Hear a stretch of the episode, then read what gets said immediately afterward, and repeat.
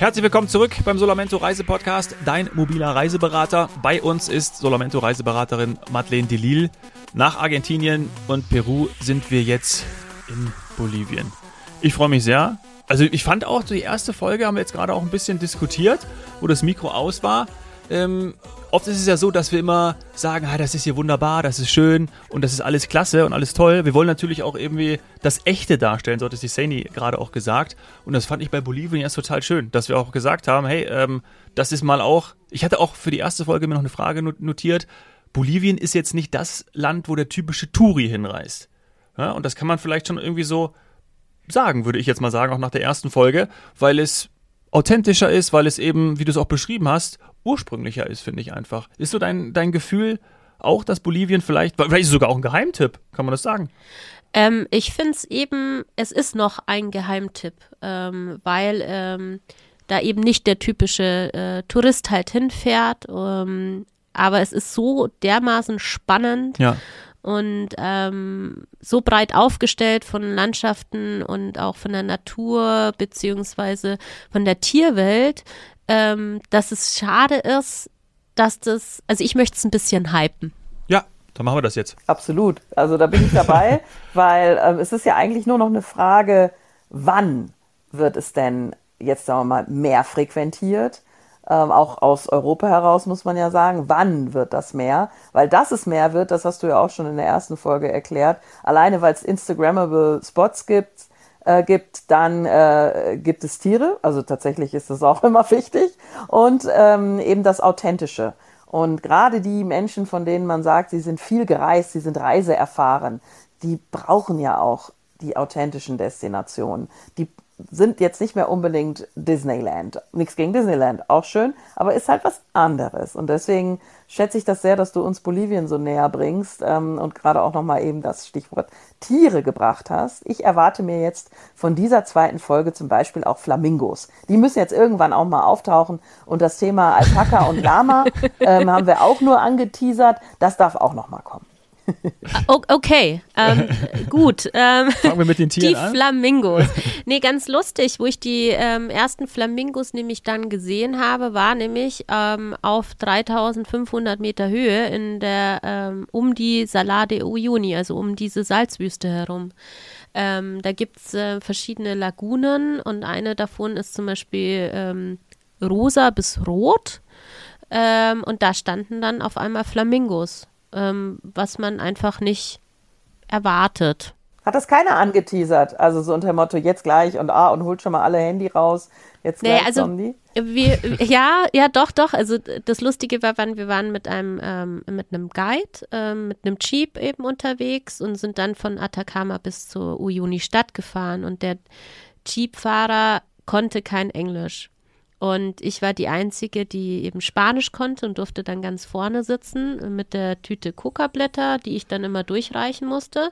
Und dann waren noch hinter mir eben vier äh, deutsche Mädels und im anderen Jeep saßen fünf französische Jungs, die gerade irgendwie ihr Abi fertig gemacht haben. Ja, und ihr habt euch und, aber später bestimmt gemischt. Da will ich, also ist auch nochmal eine andere Podcast-Folge wert. Das hört sich für mich so an, als wäre da, als hätte man auch gut mingeln können. Aber gut, andere Folge, anderes Thema. Man hat sich wieder gesehen, ja, definitiv. Ja. Ähm, aber da war es sehr ähm, lustig, weil der ähm, unser Guide halt dann immer auf Spanisch irgendwie ähm, dann immer Sachen ausgerufen hat, ja, und das und das kommt dann. Und ich meine, ich kann Spanisch, wie ich ja schon in argentinischen Podcast-Folge gesagt habe, dass ich ja Argentinisch kann und nicht Spanisch. Und dann haben die andere Wörter. Und es war sehr ähm, amüsant, dass ich das dann immer ähm, ja, er hat dann irgendwie Flamingo irgendwie auf Bolivianisch, Spanisch gesagt und ja. bis ich das erst gecheckt habe, dann kamen die Flamingo schon. Und ähm, ja, also ich war da so leichter Übersetzer auch, ähm, aber der Guide war auch also wirklich ein ganz ähm, herzensguter Mensch. Der hat uns dann sogar noch auf die Hochzeit seiner Cousine in Uyuni eingeladen, oh. ähm, was uns total mega unangenehm war und äh, wir mussten dann auch leider dann fahren, aber ähm, der war auch so einfach ähm, mit wenig einfach glücklich und mhm. genau. Ne, jetzt nochmal zurück zu den Flamingos. Ja. Also ähm, das waren, also die ganze Tour, also wir wussten, wir fahren zu Salar de Uyuni, ne? Und ähm, aber einen Tag lang haben wir ja überhaupt kein Salz gesehen, sondern nur ähm, ganz viele äh, Herden von Alpaka und Lama. Das war aber, also ich weiß nicht, ob ihr schon mal auf einer Safari in Afrika wart. Ja. Ähm, bei den ersten Antilopen war man so, wow, eine Antilope. Ja, ja. Und dann kam die nächste. Und naja, das ist man dann halt irgendwie am zweiten Tag ist man dann nicht mehr so. Ein Alpaka. Ja, genau. Da gibt es dann eher die Diskussion, ist es jetzt ein Alpaka oder ist es jetzt ein Lama und sind das jetzt freilebende Tiere und woran erkennt man das, dass die einen Besitzer haben und so weiter. Aber ähm, Also man wird Experte. ja, richtig. Also Man glaubt, Experte zu sein. Richtig, genau. Ähm, genau, Lama und Alpaka war dann irgendwann mal, was heißt langweilig, aber man hat halt dann das fünf Millionste gesehen und dann kamen die Flamingos, was auch total, ähm, ja, s- s- surreal war ähm, in dieser Lagune da eben, weil man Flamingos ja jetzt irgendwie eher in die Tropen, würde ich, oder Sumpflandschaften oder sowas stecken Dass sie so würde. hoch sind, also meine so weit Ja, oben. Also, genau, ja. Und ähm, der Boden ist dann natürlich sehr ähm, nährreich, deswegen fliegen die da immer hoch. Ne? Genau, aber ähm, das ist jetzt halt nur in den Hochebenen. Ähm, wenn man dann eben zur Richtung Amazonas geht, ähm, zum Beispiel in den Nationalpark Madidi, ähm, also Bolivien sagt, man hat 40 Prozent der ähm, Tierwelt auch zu bieten. Also die haben jetzt nicht die Elefanten und Giraffen, aber durch den Amazonas oder durch die Amazonas-Region haben die ähm, super viele Tierarten auch, was man jetzt nicht erwarten würde, glaube ich. ja. also auch Anaconda und so. Ja, richtig. Ah, ja. Ja, die Schön. bräuchte ich jetzt Nee. nicht so unbedingt. Würde ich auch, glaube ich, kein Selfie machen. Ähm, aber äh, bei den Flamingos, ich habe einmal schon mal Flamingos im Oman gesehen, freilebend, fand ich super, Ja. Salala und war richtig, bin richtig so auf Pirsch gegangen, ähm, Ja. weil da auch äh, Junge waren und das war irgendwie ganz spannend und deswegen muss ich da nochmal hin zurück. Äh, hatten die verschiedene Farben? Ja, also die waren ähm, teilweise eher weiß und andere waren dann schon eher pink, ja. Ähm, ich fand es nur sehr, ja, faszinierend von den Farben her, allgemein. Also man hat da diesen roten See, oder man denkt, dass er rot ist. Und dann stehen da irgendwie so weiße, eher weiße Flamingos drin. Und das ist einfach auch ein unbeschreiblich schöner Anblick. Und das sind auch viele oder nur so ein paar? Ja, das waren Herden. Nein, also das sind, also die sind da eigentlich auch immer stationiert sozusagen. Und ähm, ja, also das waren schon. Sind dort stationiert. ja, Die haben da ihre Truppe, ihre Basis. richtig, die Base. Ja. Okay. Genau, ja. Und gibt's schön. denn, gibt's denn, also um nochmal zu den Lamas und den Alpakas zurückzugehen, gibt's denn da auch den, ich sag mal, Trend, äh, den es ja in den Alpen und was weiß ich, wo jetzt überall gibt, dass man irgendwie mit denen eine Wanderung oder einen Spaziergang macht? Oder äh, ist das, wie, wie ist das Verhältnis zu den Tieren? Weil du hast in der ersten Folge nebenbei erwähnt, dass die Babys hängend irgendwo Glück bringen. Ähm, kriegt man sonst noch irgendwas mit, wie es mit dem Umgang ausgeht, äh, aussieht? Weil ich wundere mich manchmal jetzt in den Alpen, wenn die dann irgendwie spazieren gehen oder auf dem Bauernhof mir entgegenkommen. Und dann fällt mir auch erst wieder ein, dass das ja ähm, Kamel, ich sage, da gibt es einen Begriff für, aber Kameltiere sind, kamelartige Tiere, keine Ahnung. Ähm, und dann Wiederkäuer und so. Das, ich ich habe mich nie mit denen wirklich beschäftigt. Und jetzt auf einmal begegnen mir die halt ständig, sag ich. Und deswegen frage ich mich, wie das denn da in ihrem eigentlichen Habitat ist. Ähm, Lamas und Alpakas sind durchaus eher Nutztiere. Ähm, also so wie jetzt ein bisschen ne, pauschalisiert, der Esel in Griechenland ähm, ist der, also dort äh, sind, tragen die Lasten, ähm, die werden gezüchtet oder ähm, leben bei den Familien wegen der Wolle, dass man sich halt was äh, nähen kann. Ähm, dann natürlich das Fleisch wird dort auch gegessen. Dann die Lama-Milch wird verwertet. Ähm, also das ist nicht wie jetzt halt hier in den Alpen ein nettes Spaziergehen. Ja, Na, Habe ich schon ähm, gedacht. Genau, also dort ist es so eher wie in den Alpen die Haflinger Pferde. Mhm. Die werden ja auch eher für zur Transport von Baumstämmen hergenommen im klassischen Sinn. Früher, ja, sind nicht jetzt halt hier Streiche, Streiche. Ja, ja. ja, Genau, traditionell gesehen. Und ähm, so ist es auch bei den Lamas und Alpakas. Ähm, genau, also die sind absolute ähm, Nutztiere und werden jetzt natürlich auch immer schön hergerichtet. Die kriegen dann Bommel da an die Ohren. Dann ist es nämlich, äh, also zeigt der Besitzer, dass der äh, das Tier eben zu, zu sich gehört und werden dann natürlich da äh, Instagrammable oder für Fotos halt hergezerrt und dann darf da äh, der Tourist ein Foto mit denen machen. Genau. Aber es ist doch schon irgendwie lustig, wenn wir jetzt irgendwo auch bei uns hier in Bayern unterwegs sind und du siehst irgendwo so eine Herde, dann weißt du doch, dass das Alpakas sind, weil jeder hat jetzt irgendwie so von denen Alpaka. Das ist ja kein Lama, Richtig, ja. oder? Also, Warum eigentlich? Weil das Lama spuckt? Ja, wahrscheinlich. Ähm, Alpakas sind mehr in. Ja, Alpaka hat die weichere Wolle. Ah.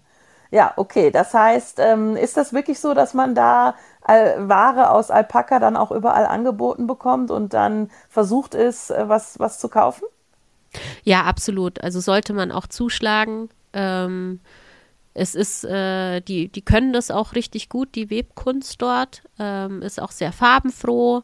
Und ähm, auf jedem Markt äh, siehst du von Pulli bis Mützen, Handschuhe und äh, ich konnte da auch So ein Poncho, ja, Pon oder? Klasse. genau Natürlich. typischen Poncho. Ich habe einen wunderschönen Schal mitgenommen. Ähm, genau, aber das ist schon ähm, auf jeden Fall ein Muss, ein Souvenir-Muss. Was kostet denn sowas? Also wenn wir jetzt schon ähm, gelernt haben, dass natürlich, ich sag mal, das, das Lebensniveau nicht ganz so hoch ist und du aber auch dafür schon die anderen Hotspots in Südamerika gesehen hast, bereist hast, wie ist denn da der Unterschied? Also jetzt von einem Alpakaschal bis hin zu äh, den ganzen Reisebausteinen. Wie ist das in Bolivien? Es ist auf jeden Fall vom Preisniveau ähm, niedriger als in den umliegenden Ländern. Weiß ich nicht. Ich habe damals für den ähm, Alpakaschal 5 Euro gezahlt und der ist richtig, also Wow. ähm, ein super guter, weicher, also flauschiger Schal. Kriegst du hier noch nicht mal Socken Ähm, für. Also genau, ja. Und das Reisen an sich ist dort natürlich auch um einiges günstiger. Auch organisiert.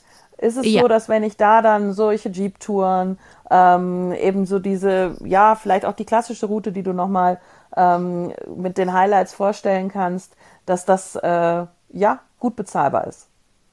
Ja, absolut. Ähm, es ist wie in den ganzen anderen lateinamerikanischen Ländern, der Flug ist das teuerste und vor Ort ähm, ist es dann schon sehr ähm, günstig, sage ich jetzt mal. Ähm, genau, die klassische Route ähm, kommt eben ein bisschen drauf an, ob man jetzt nur Bolivien machen möchte oder ob man eine Kombi machen möchte. Eine Kombi wäre mit Argentinien, Chile oder Peru. Ähm, ansonsten, wenn man nur Bolivien machen möchte, wäre halt dann, ähm, würde man in Santa Cruz zum Beispiel starten. Dann ist die Frage, ob man eben noch ähm, in den Amazonas möchte, ja oder nein. Das ist so ein bisschen auch eine Frage der, des Zeitansatzes natürlich.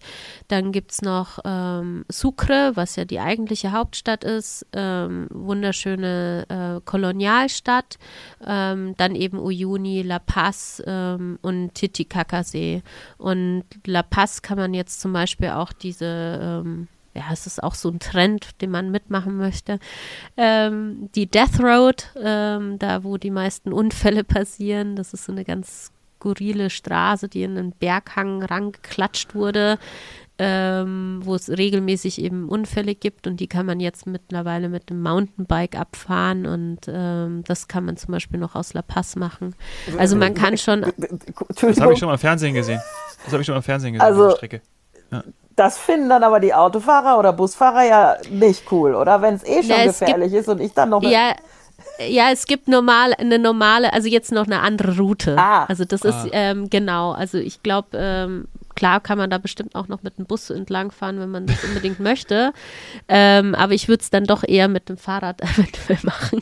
Ja, wenn das separat Genau. ist, dann ist das ja schön, weil ich fahre Mountainbike, ich finde das furchtbar, wenn ich mir die Straße teilen muss. Also sowohl als Autofahrer als auch als Mountainbiker ist das einfach nicht gut. Ähm, Ja, ne, ähm, genau, also aber man muss auch schon dazu sagen, also diese das Reisen dort individuell ja, als Bausteine auch, aber es ist jetzt nicht wie in Argentinien, wo ich sage, äh, schnappt euch einen Mietwagen und fahrt dann mal los. Mhm. Also es ist schon auch, die Straßenverhältnisse sind schon ähm, ja, nicht so. und jetzt halt auch, wenn man die Jeep-Tour von der Atacama nach Uyuni macht, ähm, da fährst du nicht mit einem Auto. Also wir haben, ich fand es immer faszinierend, äh, da gibt es ja keine Straße, ähm, wie unser Guide da ähm, von A nach B gefunden hat. Der hat sich da nach Sonne und ähm, Kompass irgendwie einen Weg zusammengesucht und der hat wirklich dann immer noch die Hotspots gefunden. Ich meine, der macht es natürlich auch öfters, ähm, aber du fährst da halt jetzt nicht einfach mit deinem eigenen Wagen rum, beziehungsweise es ist halt nicht so einfach, beziehungsweise empfehlenswert. Ja. Bisschen wackelig unterwegs. Ja, und man verpasst ja. es ja auch. Also viele Sachen kriegt man einfach nicht mit. Man muss ja auch was erklärt bekommen, weil das war ja ein Punkt, über den wir auch gesprochen haben, den wir heute mal anführen wollen. Viele, die dorthin reisen, haben ja noch keine konkrete Vorstellung. Ähm, ich weiß nicht, wie es deinen Mitreisenden ging, aber ich würde da tatsächlich relativ blank drin sitzen und deswegen wirklich mal mich in die Hände von so einem Guide begeben, der mir das dann alles erklärt und äh, durch den ich das dann auch sehe, weil was man nicht kennt, sieht man nicht. Ich würde dran vorbeifahren oder es nicht verstehen. Deswegen bin ich froh, dass es da so geführte, aber auch kleine Gruppen gibt. Also deine Empfehlung höre ich ja auch raus, ist eher nicht eine große Busrundreise zu machen, sondern wirklich sich auf solche Kleingruppen zu fokussieren, richtig? Ja, definitiv. Also auch ähm, in Bolivien, da gibt es nicht diese, ähm, weiß ich nicht, 20, 40 äh, Menschen in einem Bus und dann fährt man von A nach B. Also das ist schon sehr individuell und ähm, man fährt meistens mit einem Jeep dort rum, einfach wegen den Straßenverhältnissen und ähm, daher kommen da einfach auch gar nicht so viele Menschen auf einen Haufen. Mhm. Und ähm, ich fand es sehr lustig, weil wir eben davor in der Atacama-Wüste war. Da war es halt alles sehr geordnet äh, und gesichert, ähm, gerade was die Geysire angeht.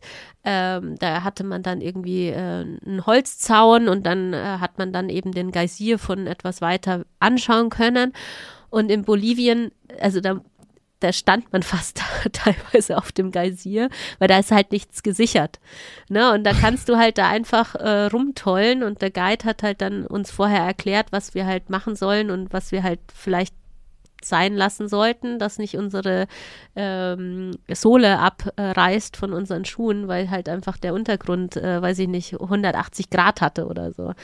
Ähm, und das ist halt alles dort ähm, mega ursprünglich. Also es ist nichts gesichert, es ist äh, ja, also es gibt keine Trampelpfade. Nein, ja. ja. genau. Es ja. gibt auch keine ähm, ja, Menschenmassen, die dann hinterher trotten und dann ja, also das ist ja. ja. Die Lemminge. Ja. Hier geht's lang. Mhm. Schirm genau. hochhalten. Ich, kann, ich, auch, ich wollte Fahne hochhalten. Das Hochhalten, hier geht's lang. Ja. Was war denn so, wenn du an Bolivien denkst, dein absolutes Highlight?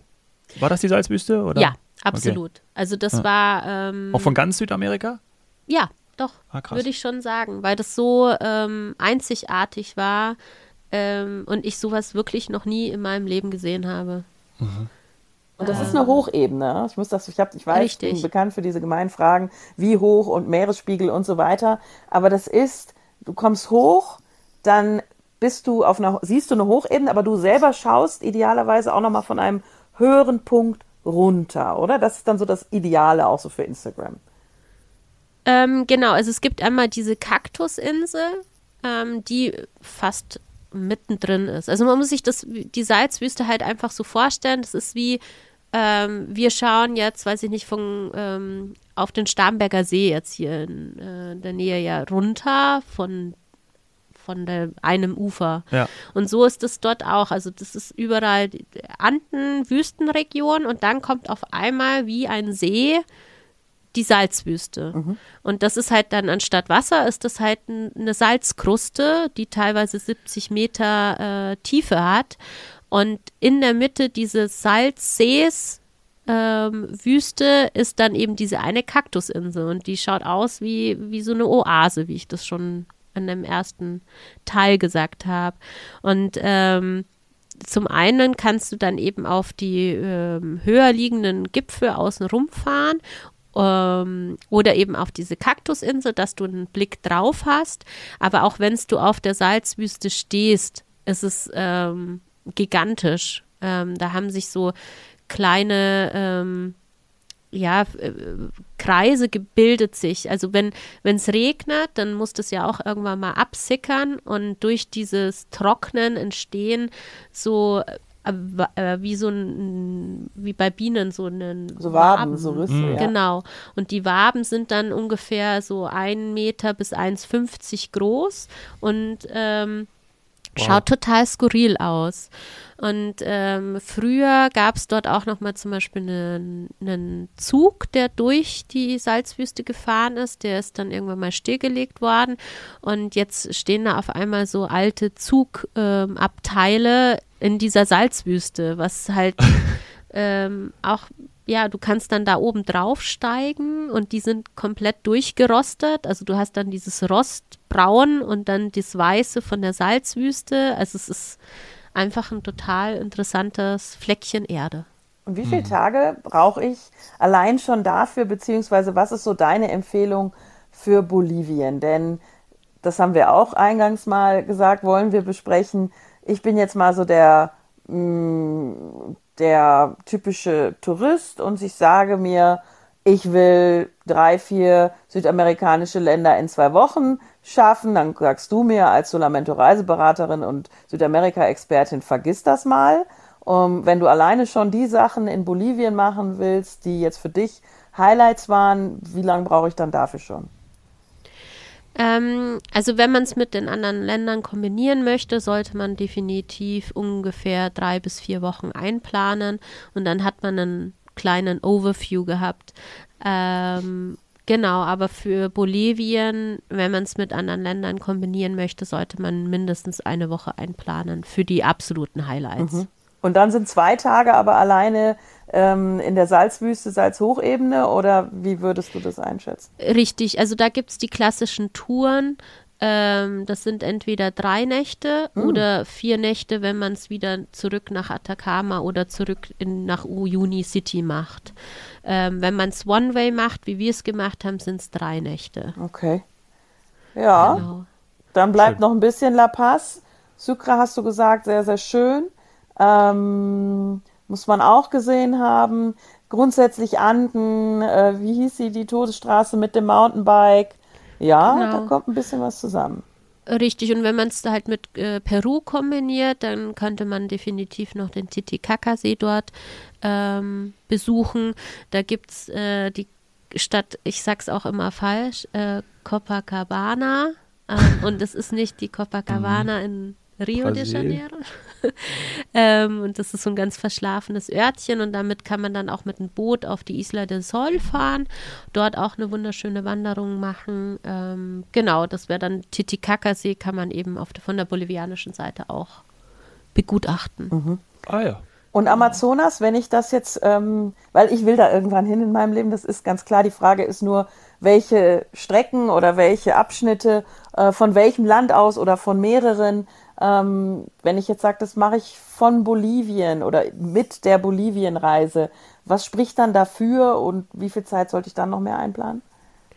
Nur dafür spricht es so wie nach Bolivien allgemein zu reisen, weil es halt nicht so touristisch mhm. ist. Also es ist ähm, definitiv noch naturbelassener und nicht so zugänglich jetzt wie, weiß ich nicht, der Amazonas auf brasilianischer Seite, wo ja dann irgendwie Kreuzfahrtschiffe da, da rumschippern, sage ich jetzt mal. Mhm. Ähm, klassisch wäre es da auch drei Nächte zum Einplanen. Einfach, dass man auch in eine gewisse Tiefe in den Amazonas reinfährt. Ähm, und äh, bolivianische Seite vom Amazonas ist natürlich auch finanziell ähm, günstiger, als wenn man das jetzt hat ähm, in Peru, Ecuador, ähm, Brasilien, Kolumbien wären ja so die Klassiker macht. Mhm. Ja, cool. Okay. Guter Tipp. Also, ich bin mit meinen Fragen am Ende. Ich glaube, Sandy auch so langsam. Ne, ich hätte jetzt noch die Solar Hot Seat Rubrikfrage, dein Must-See, das hatte ich mir notiert. Jetzt habe ich natürlich vorhin schon gefragt, was war dein absolutes Highlight? Also, äh, magst du ein anderes nennen oder weichst du nicht von der Salzwüste ab? Na, also die Salzwüste ist schon auf jeden Fall auch sehenswert. Was mir noch einfällt zu La Paz, ähm, ein bisschen auch äh, noch dieses Skurrile, ähm, neben den Lama-Babys überall ähm, sind die Cholitas. Was ist das? Äh, Cholitas Wrestling kann man abends dann in La Paz besuchen. Das sind ähm, indigene Frauen, die wresteln in ihrer traditionellen Kluft. Und da denkt man sich erstmal, ja, das ist jetzt nur für die Touris gemacht. Ähm, dachte ich auch, ehrlich gesagt. Ähm, und ist mega skurril, weil mit den ganz langen, schwarzen, dicken Zöpfen mit ihren Hütchen, so schwarze Hütchen haben die auf. Und dann haben die sieben Röcke ungefähr an. Und da kämpfen die gegeneinander. Und also die kämpfen wirklich, ist ja, nicht Show. Ne, es ist Wrestling. Also, okay, also, also, da können wir drüber diskutieren, Ja. ob das jetzt Show ist oder ob das Also jetzt ernsthaft ist. Ähm, aber hat eigentlich einen sehr ähm, ernsten Hintergrund, warum die überhaupt wresteln. Ähm, es gibt eine, leider eine sehr hohe Zahl an äh, häuslicher Gewalt in Bolivien auch. Und die haben sich damals äh, vor 10, 15 Jahren firmiert als ähm, Frauengruppe, dass sie sich gegenseitig stärken und auch so ein paar Moves lernen. Ähm, und dadurch ist dieses Wrestling entstanden. Und wenn man das weiß, den Hintergrund, dass man da auch irgendwie diese Frauenorganisation ja auch unterstützt, wenn man dann dorthin geht, ähm, kann ich das noch so als ähm, ja, als äh, Insider-Tipp noch loswerden, weil es war ein sehr unvergesslicher Abend mit den jungen Franzosen.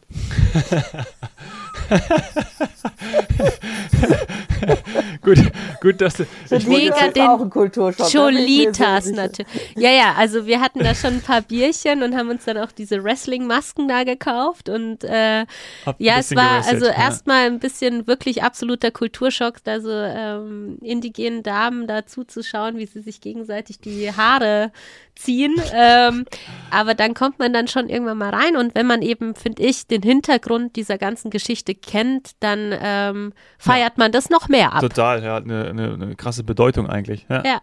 Okay, wir gehen dann in einer geheimen äh, Folge dann auf das ein, was ihr mit den Franzosen noch gemacht habt in euren Wrestling-Kleidern. Äh, das ist jetzt aber nicht mehr jugendfrei und deswegen beenden wir das Ganze hier. Lieben, lieben Dank, Madeleine, dass du jetzt ja insgesamt drei Doppelfolgen für uns da warst. Das war wirklich toll.